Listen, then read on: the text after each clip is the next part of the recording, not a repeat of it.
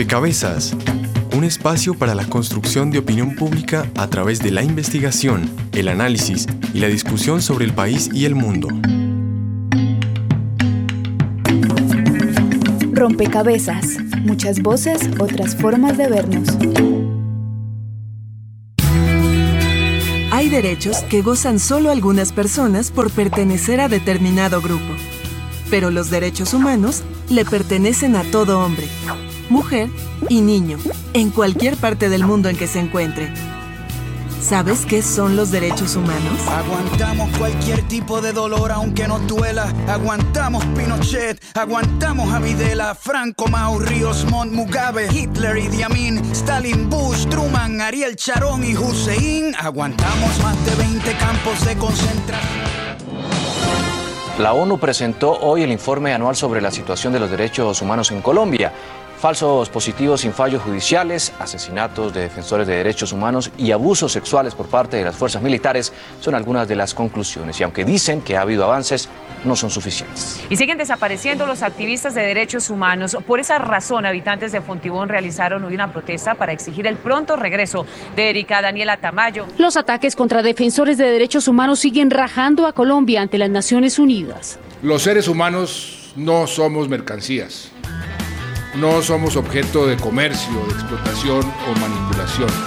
Exigimos respeto por la vida, exigimos mejor educación, exigimos la verdad en las noticias, exigimos toda la información, exigimos que... Los derechos humanos no se pueden restringir, dividir, cumplir en partes o intercambiar unos por otros. Porque todos tenemos derecho a una vida digna, libre e igualitaria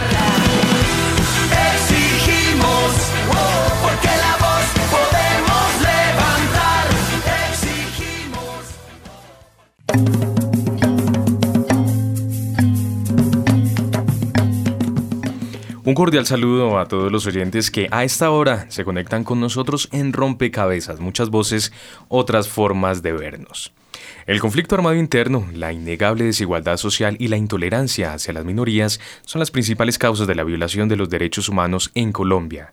Según el DANE, el 24,8% de la población vive en situación de pobreza y el Informe Global de Desplazamiento Forzado destaca que Colombia es el país con más personas desplazadas en Latinoamérica y el segundo en el mundo después de Siria. Por tal razón, en las comunidades, en los barrios, los cabildos y ciudades de nuestro país existen numerosas iniciativas ciudadanas y comunitarias que trabajan por la defensa de los derechos humanos. No obstante, estas acciones se han visto opacadas por la violencia, pues a octubre de 2014 se registraron 45 asesinatos de defensores de derechos humanos. Dos víctimas eran mujeres, 10 eran indígenas y dos eran funcionarios públicos. 11 de las víctimas habían recibido amenazas y tres de los fallecidos gozaban de medidas de protección del Estado, eso según la oficina en Colombia del Alto Comisionado de las Naciones Unidas para los Derechos Humanos. A propósito del Día Nacional de los Derechos Humanos, que se celebra mañana, y de la entrega del Premio Nacional a la Defensa de los Derechos Humanos en Colombia, en este rompecabezas queremos analizar cuál es el panorama de los derechos humanos en nuestro país, quiénes están defendiendo nuestros derechos y cómo se protegen a estos individuos desde la política pública. Los ciudadanos también pueden ser defensores de derechos humanos. Sean todos ustedes bienvenidos a este rompecabezas. Los estaremos acompañando María Alejandra Navarrete en las redes sociales y quien les habla, Juan Sebastián Ortiz. Hola Juan Sebastián, saludamos a todas las personas que nos escuchen a través de Javeriana Estéreo en Bogotá y los invitamos a que sumen una ficha para este rompecabezas participando en nuestras redes sociales con la pregunta del día. Como ciudadano, ¿cómo podría ser usted defensor de derechos humanos? Recuerden que nos encuentran en Twitter como arroba rompecabezas, reemplazando la O por un cero, y en Facebook como rompecabezas radio. Saludamos también a todos los oyentes que nos escuchan en las diferentes regiones del país, gracias a las emisoras aliadas que nos retransmiten. Justamente los invito a que los conozcan. Saludos a nuestras emisoras aliadas. Nos escuchan en Putumayo, Nariño, Valle del Cauca, Caldas, Chocó, Antioquia, Córdoba, Atlántico, Tolima, Los Santanderes y en Bogotá. En todo el país a través de la Red de Radio Universitaria de Colombia. En Venezuela por el Instituto Radiofónico Fe y Alegría. En América Latina por la Asociación Latinoamericana de Educación Radiofónica ALER y en el mundo entero por javerianestereo.com y rompecabezas.cinep.org.co.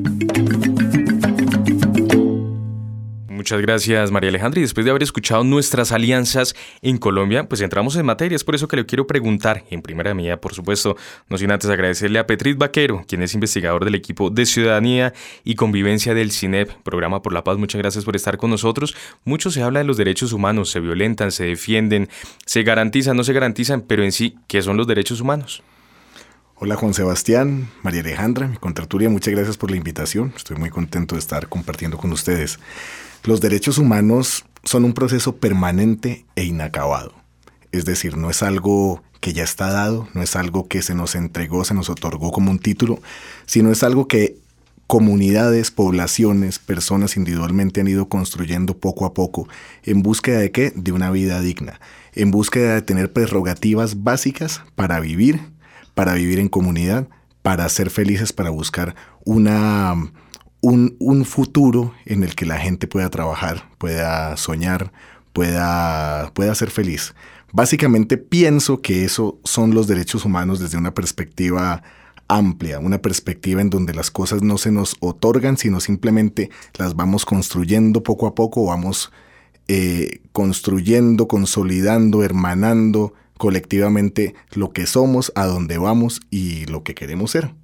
Pues bien, teniendo en cuenta este contexto inicial, también quiero saludar a Claudia Erazo, ella es la directora de la Corporación Jurídica Gira Castro. Claudia, muchas gracias por estar con nosotros. Y en este sentido, que ya nos introduce Petrit Vaquero, ¿podemos establecer quiénes violentan, quiénes agreden, quiénes, quiénes transgreden estos derechos humanos en nuestro país? Bien, pues em, la respuesta es larga si entendemos los derechos eh, humanos como esas eh, prerrogativas necesarias, em, esas, características que eh, acompañan a todo ser humano y que en últimas a lo que apuntan es a garantizar una vida en condiciones de dignidad, toda agresión desde cualquier individuo em, o colectividad a esos derechos de cualquier individuo pues se considera una violación de derechos humanos. ¿Cuál es la, ¿En qué radica la diferencia? Tal vez en que em, aquellas situaciones en las que un individuo agrede a otro, eh, violenta alguno de sus derechos, los estados están en la obligación en la función de mediar en esa situación y de entrar a proteger eh, y a garantizar em, la convivencia pacífica y eh, la plena garantía de los derechos. Y por eso, por ejemplo, existen normas, conjuntos de normas que establecen límites al ejercicio de los derechos y también obligaciones en materia de derechos. Podríamos hablar, por ejemplo, de las normas penales, las normas que castigan que un individuo agreda a otro en su honra, en sus bienes, en su vida, en su integridad. Esa es una manera en la que los estados protegen eh, los derechos.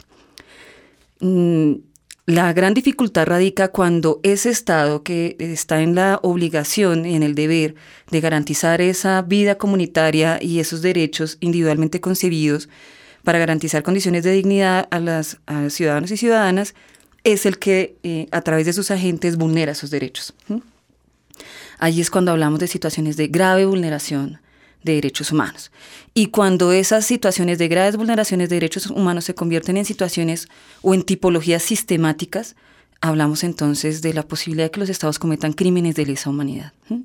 Así es de que, en principio, en la medida en que toda persona humana tiene una serie de derechos que le acompañan, cualquier agresión que ella sufra, independientemente si es de un particular o no, es una violación de derechos humanos. Pero allí el Estado reacciona y responde a través de la normativa cuando es el mismo Estado el que afrenta esos derechos, entonces es que se activa los mecanismos nacionales e internacionales de protección de derechos humanos, porque es entonces al individuo, en últimas, al, que hay que proteger de la agresión y de la afrenta que el propio Estado comete. Bien, entonces ya lo, estamos contemplando inclusive desde, lo, desde, lo, desde el origen, desde esa construcción, desde los ciudadanos, desde las colectividades mediadas, tal y como lo menciona Claudia, eh, por normas eh, brindadas por el Estado, que en ocasiones también pueden ser inclusive quienes pueden vulnerar también estos derechos humanos. En concreto, en nuestro país, eh, Nancy Arevalo, quien es oficial del Programa Nacional, Programa Colombia Diaconía, ¿Tenemos cifras consolidadas? ¿Cuál es el panorama de la violación, de la vulneración de los derechos humanos en nuestro país? Eh, sí, un saludo, Sebastián, gracias por la invitación. Eh, reafirmar algunas ideas que ya ponía Petri y Claudia que me parecen importantes. que los derechos humanos tienen que ver con la realización de la vida y es la realización de la vida en condiciones de dignidad, de igualdad y de libertad. Ese es como el fundamento de los derechos humanos. Eh, en ese sentido, el panorama en Colombia es bastante preocupante. Eh, uno, porque la realización de la vida no se ejerce ni en igualdad, ni en condiciones de dignidad, y mucho menos en condiciones de libertad. Tiene que ver con el horizonte de futuro de comunidades, de procesos sociales y de las personas, ciudadanos y ciudadanas, que eh, no pueden realizar su vida en condiciones de dignidad. Eh, es preocupante en la medida que los patrones de agresión y amenaza, por ejemplo, a todo aquel que defiende los derechos humanos en Colombia, está siendo estigmatizado, judicializado sin, sin fundamento y sin un debido proceso. Eh, adicionalmente a esto, pues ocurren asesinatos y homicidios en razón a su labor de defensa de derechos humanos, con cifras muy preocupantes. Eh, también decir que aunque lo importante no sería tanto la discusión por las cifras, el número y la cantidad, sí es preocupante en la medida que ha habido incrementos en este semestre, como lo reporta el programa Somos Defensores en su último informe semestral de enero a junio y lo ratifica incluso Naciones Unidas, el incremento en, en homicidios a defensores, el incremento a los patrones de agresión y amenaza que se mantienen, como por ejemplo el robo de información, y acciones muy preocupantes como las judicializaciones a jóvenes que hacen parte de, procesos y movimientos sociales significativos en Colombia por el simple ejercicio eh, de defensa de derechos colectivos y ejercer el derecho a la protesta. Eh, nos preocupa, sí, que estos patrones de amenaza y hostigamiento a los defensores se mantengan y se incrementen las cifras. Eh, más allá de citar números, me parece que lo preocupante es que esos patrones se mantengan y que no haya sido posible que las investigaciones avancen para encontrar a los responsables, ni las causas de por qué se amenaza, se agrede o se asesina a los defensores se hayan encontrado. Entonces, nos preocupa uno que la obligación del Estado es respetar, realizar y garantizar los derechos a todos sus ciudadanos y ciudadanas en igualdad de condiciones. Esa es la razón de ser del Estado, de un Estado social de derecho como el que consagra la Constitución de Colombia y que esto no sea posible en Colombia, que por el contrario se pierda la vida por ejercer la defensa de los derechos. Como lo cita el informe del programa Somos Defensores, eh, evocando un poco a Eduardo Galeano, pareciera que la vida de los defensores y defensoras de derechos humanos en Colombia valen mucho menos que la bala que los mata. En ese sentido, no habría condiciones ni garantías para un derecho legítimo como es la defensa de derechos humanos. Bien, Petrit, si el Estado no media, si el Estado de una otra forma en ese sentido no está cumpliendo con su función, tendrá que entrar a mediar eh, el organismo internacional. En Colombia, ¿cómo, ¿cuál es la presencia de, de, este ente internacional para entrar a regular inclusive la garantía y también, por supuesto, la defensa de los derechos humanos? Y no solamente las instancias internacionales, sino la misma sociedad civil. Hay una gran cantidad de organizaciones, de colectivos, de defensores de derechos humanos, de personas que están haciendo visibles las violaciones de derechos humanos en muchos lugares. Y claro, tampoco uno puede decir que, que el Estado es un ente monolítico, absoluto, ¿no? que viola los derechos humanos de una manera arbitraria total. Hay muchas instancias dentro del mismo Estado que también pueden actuar como una especie de contrapeso para estas acciones de, violación de derechos humanos. Un, ejemplo claro que todavía tristemente se está llevando a cabo es todo el asunto de los mal llamados falsos positivos. ¿no? Sea lo que sea, se está investigando, se está judicializando, claro, insuficientemente. Todavía no hay muchos militares de alto rango que están siendo eh, juzgados por esos hechos. Pero sin embargo, existe eh, dentro del mismo Estado la posibilidad de, pues de llegar a respuestas importantes. Vemos también lo que está pasando en la Comuna 13, lo que fue la escombrera, todo eso también, que es una vergüenza absoluta eh, que empezó en los albores de las llamadas, eh, ¿cómo se llama? Bueno, el del, gobierno de Uribe, de la seguridad democrática, Y bueno, apenas hasta este momento está empezando a investigar, pero bueno, son agencias del Estado las que están haciendo eso. Y por supuesto, la veeduría internacional es muy importante. Eh, hablábamos de los falsos positivos, bueno, hubo un informe de Human Rights eh, Watch eh, muy importante sobre eso, que hace críticas puntuales y claro, en un, momento en que se está llevando a cabo un proceso de paz con la insurgencia,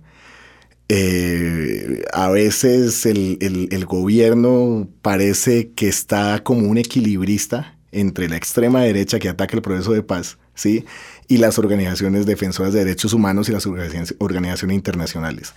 Claro está, por supuesto, que si el Estado no defiende los derechos humanos de la gran mayoría de la población, y derechos humanos no es solamente el asesinato flagrante de las poblaciones, de los defensores de derechos humanos, de las personas que están involucradas en, todo este tipo de actividades, sino también políticas económicas eh, retardatarias, Em, no sé, unas políticas agrarias que no aportan en, mayor medida a la población, es claro que tiene que haber eh, organismos internacionales muy importantes. Hay veeduría, hay instancias a las que se puede acudir, pero en aras de un proceso de paz, de un proceso de reconciliación, pues bueno, hay que apostar también a que sea el mismo Estado, apoyándose en esas organizaciones internacionales, el que, el que apueste por la defensa de los derechos humanos. Y que sea el mismo Estado también el que ejerza como organismo de, control de los mismos desmanes del mismo Estado. Pues bien, Claudia. Sí, quisiera complementar con una idea no, eh, sencilla con respecto a, tu pregunta.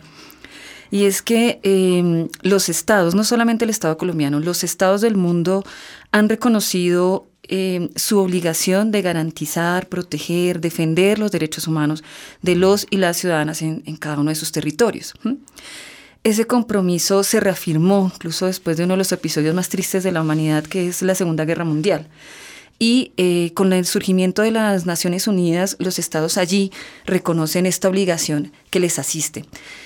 Eh, y en ese mm, escenario internacional, se comprometen a cumplir unos ciertos mínimos, unos estándares que ellos eh, establecen allí, unos estándares mínimos de materia de derechos humanos, y es de allí donde surgen esos instrumentos internacionales que hoy conocemos, la Declaración Universal de los Derechos Humanos, eh, la Declaración de Derechos Civiles y Políticos y demás. Eh, así es de que un órgano de veeduría de la situación de derechos humanos en, un Estado, un Estado que pese al compromiso que tiene, se niega a, velar de manera efectiva por la plena garantía de los derechos en un Estado, pues es el, sistema de las Naciones Unidas. A su vez, eh, en el continente, los Estados eh, americanos tuvieron esa misma iniciativa y han conformado un, un órgano, una un sistema interamericano, ¿no? que depende de la organización de los Estados americanos. Más bien, también surge esta, este organismo eh, a mediados de la década de los 40 con el mismo objetivo, es si un Estado se aparta de sus compromisos internacionales en materia de derechos humanos, la comunidad de Estados puede entrar a vigilar, puede entrar a cuestionar, puede entrar a hacer recomendaciones y puede entrar incluso a verificar situaciones. Y ese es el sistema interamericano. Y de ese sistema interamericano hacen parte tanto la Comisión Interamericana como la Corte Interamericana, que son organismos eh, con los que muchos y muchas defensoras de derechos humanos cuentan a la hora de visibilizar a nivel internacional la situación que se presenta en Colombia. Pues bien, precisamente el papel de la comunidad, el papel de los ciudadanos se ve reflejado, esto mediante muchísimas iniciativas alrededor de nuestro país. Los invitamos a que escuchen una de ellas. En el año 2002, cuando sucede en el 16 de octubre la, famosa Operación Orión, desde ahí pues como hubieron tantas desapariciones eh, y asesinatos, reclutamiento de jóvenes, mm, se empezó pues la denuncia de mujeres que han perdido a sus esposos, hermanos e hijos, eh, empezaron a denunciar. En ese entonces fue más o menos como un grupito pequeño de 10 mujeres que empezaron pues a buscar a sus seres queridos. En la clase de hoy vamos a hablar de nuestra zona Tomen apuntes, como una 13, escalón, escalón, escalón. La Operación Orión fue una acción militar que sucedió en el marco de la seguridad democrática, cuyo objetivo era pacificar y retomar el control de la Comuna 13 de Medellín. No obstante, en dicha operación desaparecieron cientos de jóvenes del sector cuyos cuerpos fueron enterrados en la escombrera, una gran loma de basura y escombros que hoy es la fosa común en donde reposan los seres queridos de decenas de familias. Mujeres Caminando por la Verdad es un grupo conformado por las madres, esposas, abuelas, hijas y hermanas de estos desaparecidos quienes decidieron caminar por la verdad y exigir la exhumación de los restos de sus familiares. Luz Elena Galeano, miembro de este grupo, explica las dificultades y logros de esta lucha. Las dificultades hasta con el Estado, pues porque ha hecho caso mucho a, las denuncias que se han venido haciendo.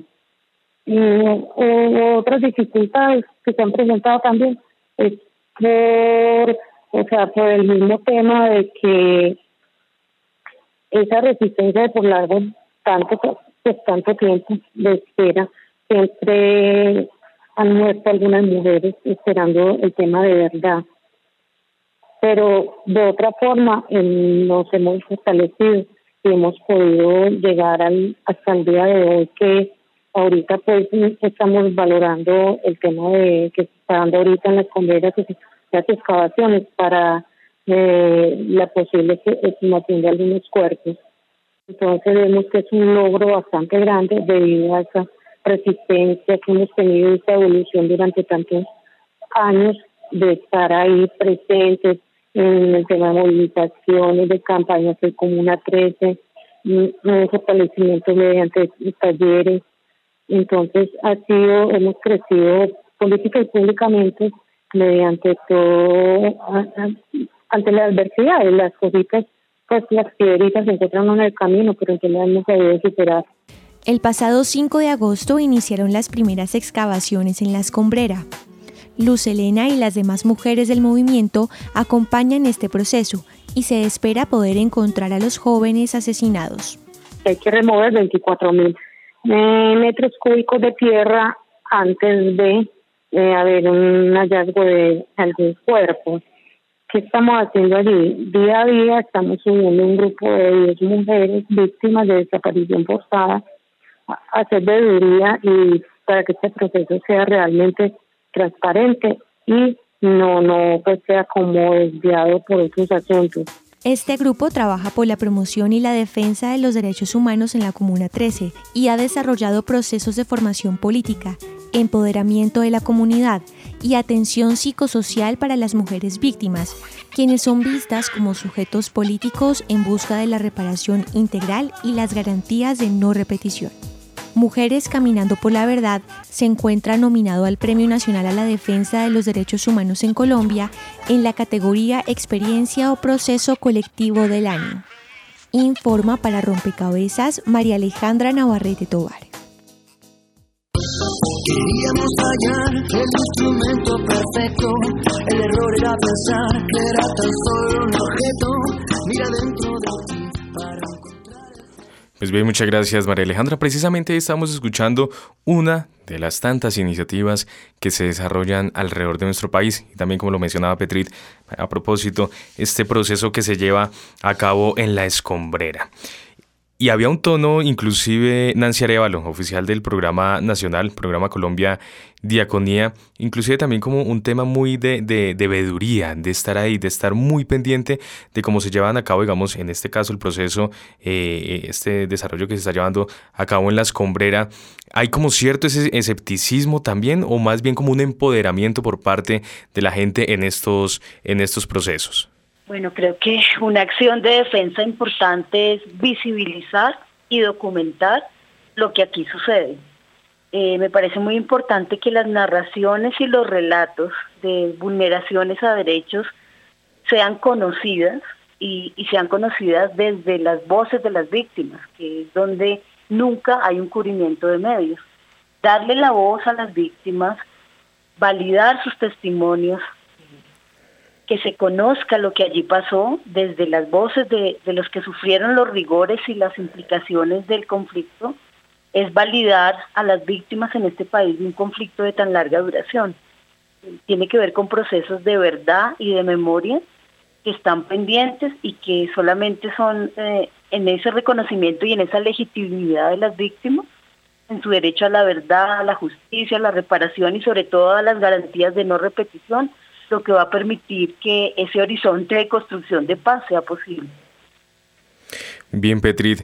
Hay que denunciar, por supuesto, y muy bien como le decía Nancy, también hay que visibilizar eh, este tipo de casos, hacer este tipo de vedurías, pero esto también implica una serie de riesgos eh, que inclusive eh, estamos hablando de la vida, de la vida misma. ¿Qué tan peligroso es en nuestro país establecer esta defensa de los derechos humanos? Tristemente ha sido en Colombia muy peligroso y lo sigue siendo. Los contextos cambian, los actores cambian, los grupos armados cambian. Eh, a veces se señala a un solo personaje como el causante de todos los males en este país. ¿Y qué pasa? Sigue el conflicto, sigue la guerra, sigue la destrucción. A veces desde la misma oficialidad se desconoce, se invisibiliza, se desaparece, se ignora y se asesina a las personas que defienden a los derechos humanos, a las personas que defienden sus colectividades o que defienden otras colectividades. Tristemente, la historia de Colombia ha sido una historia de, violación sistemática de los derechos humanos. Hubo una guerra civil, los años 50, más de 300.000 víctimas. ¿Y qué pasó? Borrón y cuenta nueva. Eh, durante muchos años, personas estudiantes universitarios, integrantes de organizaciones sociales de distinto tipo, simpatizantes, miembros de partidos políticos de eh, alternativos a los poderes tradicionales han sido no solo asesinados, no solo desaparecidos, que es muy grave, sino también condenados al ostracismo y señalados en muchos casos de pertenecer a organizaciones al margen de la ley. Eso es muy grave, eso ha seguido sucediendo como, como contaba pues mi, mi contertulia, eh, ahí eh, en este año se han incrementado las, las, las, cifras de ataques a defensores de derechos humanos.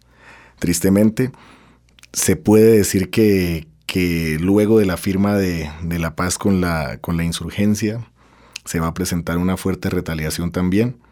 Pero bueno, a eso hay que apostarle. Tristemente eso está pasando pero también sabemos que hay muchas iniciativas. Esta de mujeres caminando por la verdad en la Comuna 3 es muy importante y hay muchísimas más que podemos identificar, no solamente en, la ciudad de Bogotá, donde he estado trabajando, donde he estado conociendo innumerable cantidad de iniciativas, sino también en todo el país. Y sí, eh, infortunadamente hace falta mucho camino por recorrer. Infortunadamente eh, cada, cada cinco días, según el informe mm, Los Nadies del programa Somos Defensores, está asesinando a un, a un defensor de derechos humanos. Pero bueno, pues a eso le estamos apostando, a visibilizar a las víctimas, a construir memoria y a, y a que los responsables de muchos de esos actos que a veces dan lecciones de moral desde, desde las casas de la alta sociedad, pues asuman las, las consecuencias de sus actos. Bien, Claudia, desde la corporación, por supuesto, se hace un trabajo muy importante en pro de la defensa de los derechos humanos. ¿Cómo ha sido esta experiencia? ¿Cómo ha sido este trabajo eh, garantizando y también reclamando, defendiendo, visibilizando, denunciando todo este tipo de casos? Mira, yo empecé a defender eh, derechos humanos desde el año 96. O sea, llevo casi 20 años en el ejercicio de la defensa de los derechos humanos. Y me encontré en una organización, eh, en mi práctica, en mi práctica estudiantil, la práctica antes de, obtener mi título profesional como abogada.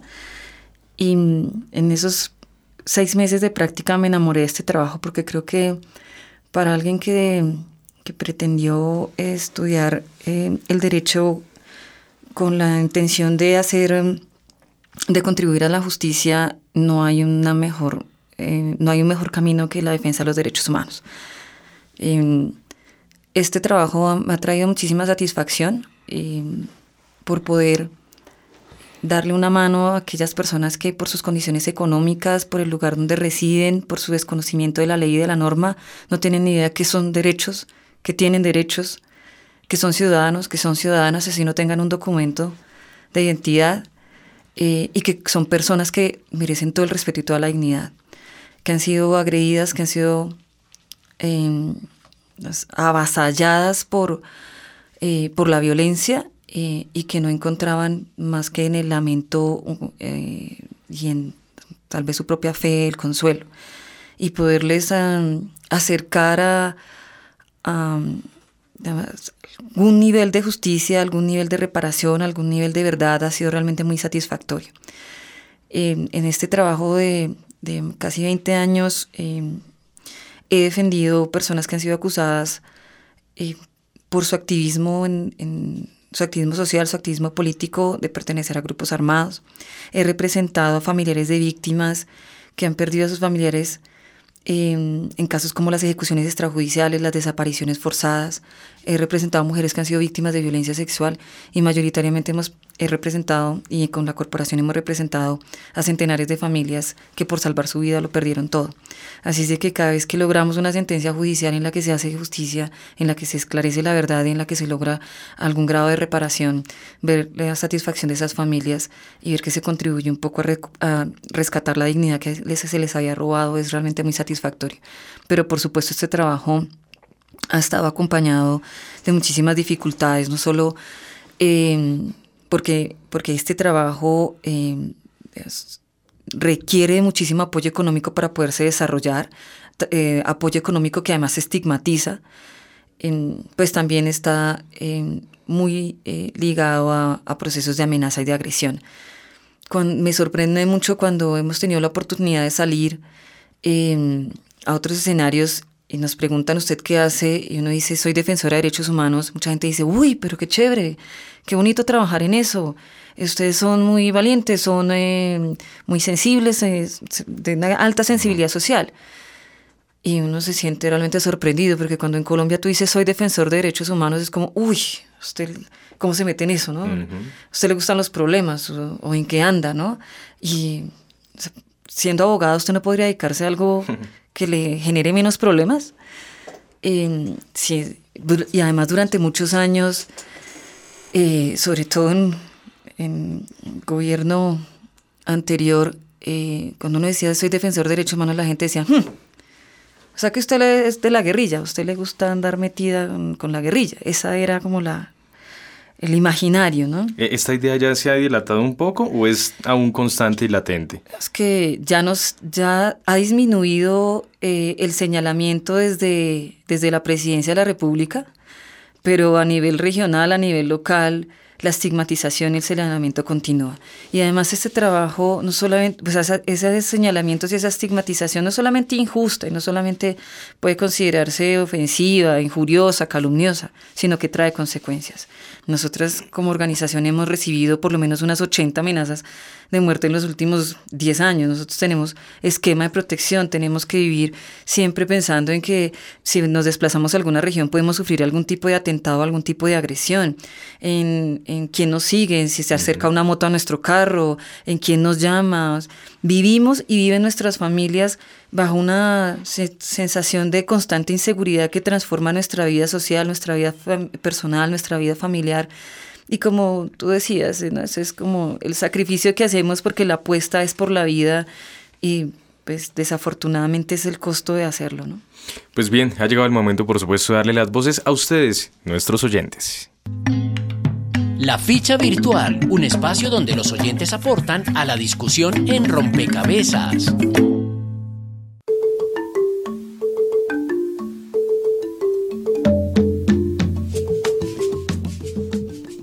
Bueno, al inicio del programa le preguntábamos a nuestros oyentes cómo ellos, desde su papel como ciudadano, podrían ser defensores y defensoras de derechos humanos.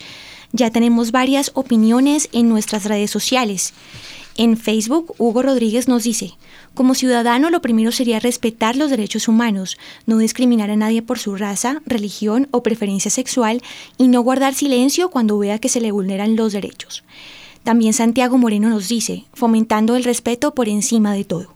Y Catherine Delgado dice, yo pienso que estando presente en los diferentes medios de participación, desde lo local como juntas de acción comunal hasta lo nacional, ejerciendo el derecho al voto.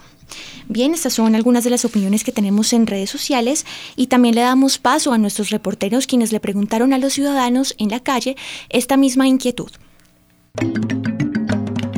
la ficha de los ciudadanos y las ciudadanas. Rompecabezas salió a las calles y le preguntó a los ciudadanos, desde su posición como ciudadano, ¿Cómo podría ser defensor de los derechos humanos? Bueno, creo que para contribuir y defender los derechos humanos, primero que todo es importante denunciar los casos de abuso, em, violaciones sexuales, maltrato a las mujeres, a los niños, a las comunidades minoritarias eh, como son indígenas, afrodescendientes, em, discapacitados, comunidad LGTBI quienes han sido víctimas de varios casos de, abuso y vulneración a sus derechos. Entonces creo que denunciar es el primer paso para contribuir y, y buscar la ayuda necesaria para el cumplimiento de estos. Como ciudadano puedo defender los derechos humanos respetando los valores desde mi casa. Como ciudadano, yo podría defender los derechos humanos dando mi propio ejemplo, aportando valores a la sociedad. Yo podría defender, eh, ayudar a defender los derechos humanos, eh, denunciando actos de maltrato a la mujer, eh, actos de maltrato a los niños, ayudándolos a combatir este fenómeno. Eh, bueno, como ciudadana creo que lo principal es formarme, entender qué derechos tengo, qué derechos tenemos en general bajo la legislación colombiana y la legislación internacional. Y en segundo lugar, tratar de formar a otras personas en derechos humanos, ayudar a entender a otras personas que no tienen acceso a educación o que están en condición de vulnerabilidad, ayudarles a entender justamente qué derechos eh, tienen y cómo pueden acceder a ellos o hacer que el Estado se los garantice. Bueno, yo como ciudadano eh, diariamente puedo defender los derechos humanos eh, estando atento pues en la vida cotidiana a las violaciones que se puedan presentar, ya sea en, en mi círculo cercano o lo que yo vea que esté sucediendo en alguna marcha o en algún lugar en donde me encuentre y esté pasando eso, pues que se esté violando algún derecho humano fundamental. Y me parece también importante hacerle seguimiento a las violaciones sistemáticas que se hacen eh, de los derechos humanos, ya sea atendiendo a los informes que se hacen al respecto y de alguna manera vincularse a alguna organización o proceso que se encuentre defendiéndolos para eh, dar el aporte desde allí. Este sondeo fue elaborado por Laura Pulido con la colaboración de Frecuencia U de la Universidad de Medellín.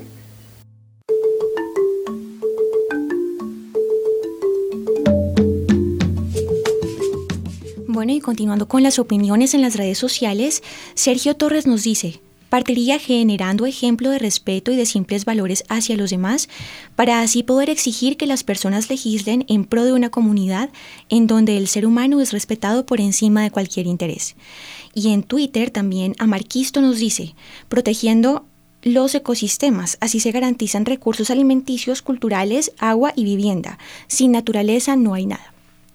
Por último, Elizabeth 20995 nos dice, rompecabezas, para defender los derechos humanos hay que empezar por conocerlos y aprender a respetarlos, inculcándolos desde la infancia y que más que con ejemplo. Eh, bueno, teniendo en cuenta todo lo que hemos hablado en esta mesa de trabajo, yo quisiera preguntarle a Claudia justamente cómo incide eh, la cultura de violencia, digamos desde un punto de vista más estructural, esa cultura que tenemos interiorizada los colombianos por toda nuestra historia, eh, en que no se respeten los derechos de nuestros pares ciudadanos y también que no se respete el trabajo y la vida de los defensores de los derechos humanos en el país. Pregunta difícil. Creo que eh, más que una cultura de la violencia, pues, me siento poco incómodo con, con esa lógica que hay cultura de la violencia, creo que por el contrario los colombianos no somos personas violentas, lo que pasa es que no hay cultura ciudadana, no hay reconocimiento en cada colombiano y colombiana de que es un ciudadano y de lo que significa ser ciudadano, ¿no? Em, no, hay, no hay esa dimensión. Para nosotros la ciudadanía es un ejercicio eh, de cada cuatro años y que depende de, de la en muchos casos de lo que se pueda recibir por ese ejercicio, pero no se entiende ciudadanía eh, como la apropiación de cada uno eh, de los derechos de los que gozo que están reconocidos en, nuestras, en nuestra constitución, en nuestras leyes, en los tratados internacionales, en fin. Y que son obvios, no necesitas leerte todos los tratados para saber que tienes derecho a estar vivo, a estar saludable, a, no ser discriminado por tu color de piel, por tu, por tu identidad sexual, o sea, que son obvios, no es nada que, no, que se escape a, nuestra imaginación. Así es de que eh, creo que no, se, no hay una adecuada educación en derechos en nuestro país. Eh, no sé cómo están los programas eh, escolares pero hasta donde yo recuerdo, em, esas clases de cívica y ciudadanía son de las que, las que menos eh, créditos dan en, tanto en, la educación primaria, secundaria, incluso universitaria. ¿no? Eh, nos enseñan más matemática y literatura que respeto por el otro, que valores y, y derechos. Así es de que efectivamente somos tenemos mucha incapacidad de, de, reconocerlos y en la medida en que no nos reconocemos como sujetos de derecho, no reconocemos al otro como sujeto de derechos y por lo tanto somos bastante apáticos frente a situaciones de agresión, porque tal vez em, lo que sí ha em, calado mucho en, en, nuestra, en, nosotros como colombianos y hace, mucho, hace parte mucho de nuestra identidad, es esta lógica de que hagas lo que hagas no pasa nada. Porque si algo realmente ha marcado Em, y marca que la situación de derechos humanos sea tan grave en Colombia eh, y, la y la, sea tan difícil defender los derechos humanos es la impunidad. Y es la impunidad a todo nivel. Es la impunidad frente a la agresión, es la impunidad frente a la injusticia, es la impunidad frente a la arbitrariedad. Aquí es la ley del más fuerte, la del más vivo, ¿no? no, la, eh, no, la, de, no la ley del, del, de la razón ni de la de la justicia y de la equidad, sino la del más fuerte y la del más vivo. Eso sí creo que le ha hecho muchísimo daño a nuestro país. Bien, Nancy Arevalo, oficial del Programa Nacional Programa Colombia Diaconía. En el sondeo también escuchábamos, inclusive en las redes sociales también estábamos viendo como una percepción de vulneración de derechos a las llamadas minorías. El hecho de inclusive que sean llamadas y catalogadas pues como minorías las hace inclusive más, vulnerables a que sus derechos sean eh, violados. Sí, y ese es un punto muy interesante porque justamente ese es el reto y el centro del conflicto. El principal desafío está en reconocernos en los diversos, los plurales, los diferentes que somos en pensamiento, en opciones, en sueños, en, en mil posibilidades de realizar la vida y es justamente el reto de incluir todas las diferencias y garantizar en igualdad los derechos a todas esas diferencias. Ese me parece que es como de los principales desafíos que tenemos para una construcción de sociedad y de país de aquí en adelante. Eh, y es el como el principio básico, ¿no? Que tienen los estados, las sociedades y las personas. Es la inclusión de la diferencia en la igualdad, en la igualdad de derechos. Pues bien, al inicio de esta misión escuchamos una de las iniciativas eh, ciudadanas que se está llevando a cabo en pro de la defensa de los derechos humanos. Aquí tenemos otra. En el año 2014, Sergio Urrego, quien en ese momento estudiaba en el Gimnasio Castillo Campestre de Bogotá, tomó la decisión de acabar con su vida. Esto debido al acoso y la intimidación de la cual fue víctima por parte de compañeros y directivas del colegio por ser homosexual. Según el artículo 16 de la Constitución Política de Colombia, todas las personas tienen derecho al libre desarrollo de su personalidad, sin más limitaciones que las que imponen los derechos de los demás y el orden jurídico. Según Alba Lucía Reyes, madre de Sergio Rego, esto no se cumplió. Realmente mirando ya a nivel social, a nivel panorámico, a nivel cultural, yo pienso que sí se vulneran todos los días los derechos humanos, no los niños, sino de todas las personas. Todos los días vemos casos, todos los días nos encontramos, y más siendo un país tan golpeado por la violencia, tan golpeado por por temas que pues, no son aislados ni, ni reservados, que para nadie, digamos, es, es, algo que todo el mundo sabe y todos en Colombia sabemos que estamos viviendo prácticamente una guerra en silencio, pero pues todos los días violentamos los derechos humanos en Colombia. Según Alba Lucía, la responsabilidad de la defensa de los derechos humanos es de la sociedad y el gobierno. El Estado somos todos que no respetemos ni siquiera las diferencias de una persona u otra. El hecho de que la violencia empieza en casa, el hecho de que las familias eh, realmente se vulneren. Y así está la política pública. En este momento la única ley, de pronto la más actual, es la ley 1620, que, que vemos que está, pero no se aplica. En los colegios se aplica a libre del trío y si las personas de los colegios y los directivos quieren. Pero realmente no hay una vigilancia y no hay un programa que realmente establezca algo que proteja realmente y no solamente en el momento en que están pasando las cosas o están sucediendo los hechos, sino que realmente haya algo como de detección temprana y que se pueda realmente cubrir y ejercer la política en un momento dado y, y tengamos como una herramienta las escuelas, los colegios, los papás, nosotros los padres, eh, y me parece a mí también que nos falta mucha educación en estos temas. Entonces, pues sí pienso que pues, tener una política pública que, que realmente cubra los derechos de los niños es importante en Colombia. Y este es el mensaje de Alba Lucía Reyes. Eh, diferentes, tenemos diferencias, tenemos, no somos iguales, pero el hecho de que nos respetemos como seres humanos es importante. Y frente al tema de, de la política pública, pues es importante también que a nivel gubernamental se establezcan temas, eh, herramientas en las cuales tanto los colegios como, eh, bueno, cualquier tipo de sociedad o cualquier vínculo que nosotros tengamos con el Estado realmente exista eh, y, que, y que llegue a, establecer algo que, que tal vez haga la diferencia frente a otros países sudamericanos.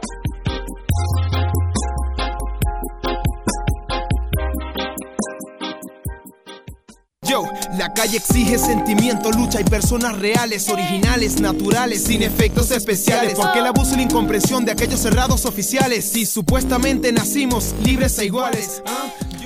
Pues bien, ahí estábamos escuchando, eh, Petri, precisamente uno de los casos eh, de, los cuales se habla de estas llamadas minorías, ¿no? Este, eh, de esta violencia contra los derechos humanos de, quienes se consideran inclusive distintos, ¿no? Pues reconociendo e inclusive en ocasiones desconociendo mejor que, que la diferencia se encuentra absolutamente en todos, en las llamadas mayorías y en las minorías. Y enlazándolo también un poco con lo que veníamos hablando antes de esta nota, lo cultural, es necesario hacer un cambio cultural. ¿Cómo, hacer? ¿Qué hacer precisamente para, para reconocer al otro como distinto, pero en igualdad de condición, en igualdad inclusive de condición como ciudadano dentro de un mismo Estado? Sin duda. Eh, al comienzo de, este programa hablaba precisamente que los derechos humanos son un proceso permanente e inacabado, que se sigue dando, que se sigue presentando en cada instante. ¿Y por qué? Pues porque, claro, tradicionalmente unos pocos son los que toman las decisiones en la sociedad, los que ponen sus puntos de vista particulares y creen que esos puntos de vista particulares son universales, ¿no? A través del tiempo, a través de muchas luchas en las que incluso han caído eh, muchas personas, se ha logrado el reconocimiento de muchas particularidades, ¿no? Falta mucho por lograr, falta mucho por, por conseguir, pero pues no sé, digamos hace 60 años las mujeres todavía no, no podían votar, ¿no? Y si bien, bueno, se ha, se ha criticado mucho la forma como se dio el asunto, que era por, por un asunto del, del, del, del plebiscito y toda la cuestión, finalmente es una conquista muy importante que se logró hacer. Hay muchas poblaciones que han logrado su visibilidad, su reconocimiento. Algunas veces lo han hecho de manera violenta, algunas veces no. Eh, son luchas, son luchas que se están eh, llevando a cabo, que se están librando y poco a poco, sea como sea, creemos que la sociedad colombiana en estos momentos es más abierta, más inclusiva. Eh, falta mucho por, por, recorrer, pero no sé, la constitución de 1991 con todo y sus grandes defectos, con todo y sus grandes problemas, es mucho más abierta, ya reconoce al país como multiétnico y pluricultural. Claro está, volviendo al cuento, si es un proceso permanente e inacabado, todavía ese proceso de reconocimiento de las diversidades es un proceso al que le falta mucho camino por recorrer. Claudia Erason, directora de la Corporación Jurídica Gira Castro, ¿consideraría usted entonces que es necesario humanizar estas relaciones sociales en nuestro país? ¿Dejar de pensar tanto eh, en distintos, en otros y vernos más como humanos en la esencia? Sí, por supuesto. Yo creo que eh, reconocer reconocer en el otro a un igual eh, marcará definitivamente diferencias, ¿no? y por eso creo que es un problema cultural, es un problema de educación y de formación. y que, debe venir desde, desde la educación básica primaria, no es algo que debamos esperar a hacerla en las facultades de derecho, es algo que hay que empezar a hacer con nuestros niños y con nuestras niñas empezando por, por ellos mismos, para que se reconozcan como sujetos de derechos, para que el hecho de que em, estén sometidos a la autoridad de sus padres o de sus profesores no signifique que puedan ser vulnerados y agredidos en sus derechos. Em, que no existen estereotipos para hombres y para mujeres. Así podemos romper esa fuerte discriminación por razón de género y por razón de orientación sexual también eh, reconocer la valía de, nuestros campesinos y nuestras campesinas. Eso haría que tal vez fuésemos mucho más agradecidos de tener en las ciudades eh, cientos de supermercados llenos de alimentos que sin ellos no sería posible y mucho menos indolentes frente a la gran violencia que han tenido que soportar en estos últimos 50 años de conflicto armado porque han sido los que particularmente lo han padecido. Eh, si reconociéramos al otro como a nosotros mismos, eh, reconoceríamos la, valía de quienes en nuestra empresa defienden nuestros derechos eh, frente a nuestro empleador, frente a quien em, en, los espacios de la más alta cotidianidad eh, se levantan para decir, em, mire, esto no es justo, esto no se puede hacer. Em, esto tal vez es una agresión a un derecho que en, el salón de clases tal vez se oponga a una situación eh, injusta y arbitraria por parte de, un directivo, de un educador, eh, es decir, de alguien que se reconoce a sí mismo como, como un, un, sujeto de derechos y ve en el otro un sujeto de derechos, no puede soportar eh, de manera indolente e indiferente la violencia y la agresión. Bien, ya vamos entrando en la recta final de este programa. Y Nancy Arevalo, me queda inclusive ahorita con la sensación y que ha sido como un punto que hemos eh, tenido en cuenta durante todo este programa y es el papel de la persona, el papel del ciudadano en esta defensa y si no en la defensa, por lo menos en la no vulneración de los derechos humanos del otro. ¿Cuál sería ese mensaje entonces para ese oyente que nos está escuchando en Bogotá, en las regiones de Colombia, para que eh, reconozcan el otro, por supuesto un igual, pero también un diferente, el cual también por supuesto necesita un respeto y una no vulneración de sus derechos? Bueno, a mí me gusta mucho una frase que es muy de televisión, muy de presentador de un noticiero de televisión, pero creo que es eh, dar el punto, es no se quede callado, denuncie. Lo que me sucede a mí le sucede a muchos otros. La vulneración de derechos tiene también que ver con el futuro de la vida, con la posibilidad de realizarme como persona, como colectivo, como sociedad y como país.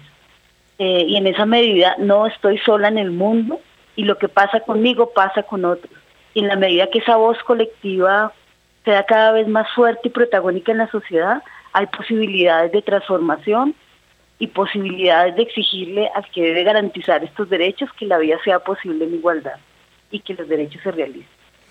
Bien, Petrit, la última, ya para irnos un posible escenario de posconflicto. ¿Cómo ve usted ese, este tema de un posible escenario de posconflicto en relación con los derechos humanos? Ya sea su defensa, ya sea por supuesto la vulneración, el tema de derechos humanos en general, en ese escenario, ¿cómo lo vería usted? Pues yo quiero ser optimista.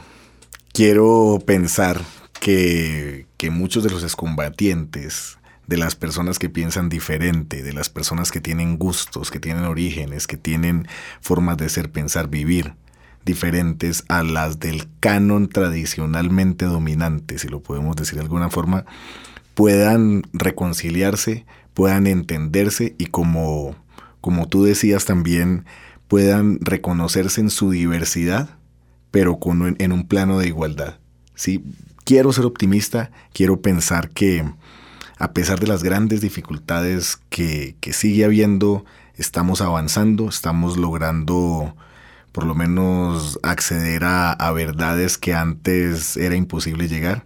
Y quiero pensar que, lo vamos a lograr. Quiero pensar que este proceso de paz eh, va a llegar a buen puerto, que las personas excombatientes van a poder reintegrarse a la sociedad y que, contrario a lo que pasó en muchos procesos de paz anteriores en donde fueron asesinados muchos de los excombatientes, esta vez van a poder eh, formar parte de la vida social y política de este país y van a poder eh, llevar a cabo sus, sus, acciones desde la política y no desde, desde las armas. Y quiero pensar que, que también los extremistas, de lado y lado, porque los hay, eh, van, a, van, a, van a ser menos escuchados y que esta polarización que existe en un país que lleva un conflicto de 50 años se va a mainar y que también el echarle la culpa siempre a una misma agrupación o a un mismo actor eh, va a dar paso a, buscar explicaciones mucho más complejas de la realidad y en donde la gente pueda también expresarse libremente en, este país. Quiero ser optimista. Pues bien, con este mensaje nos despedimos de ustedes agradeciéndoles por supuesto a nuestros invitados Petrit Vaquero, investigador del equipo de Ciudadanía y Convivencia del CINEP, por supuesto a Nancy Arevalo, oficial del Programa Nacional, Programa Colombia Diaconía y también a Claudia Erazo, quien es la directora de la Corporación Jurídica Gira Castro. Por supuesto, ustedes nuestros oyentes que nos estuvieron acompañando a lo largo de esta emisión. Los estuvimos acompañando María Alejandra Navarrete en las redes sociales y quien les habla Juan Sebastián Ortiz. Rompecabezas, una producción del CINEP Programa por la Paz, la Pontificia Universidad Javeriana y la emisora Javeriana Estéreo 91.9 FM. Rompecabezas, muchas voces, otras formas de vernos. Los paisajes sonoros de Rompecabezas cuentan con audios tomados de distintas fuentes. Para conocer el origen del material, diríjase a www.cinep.org.co.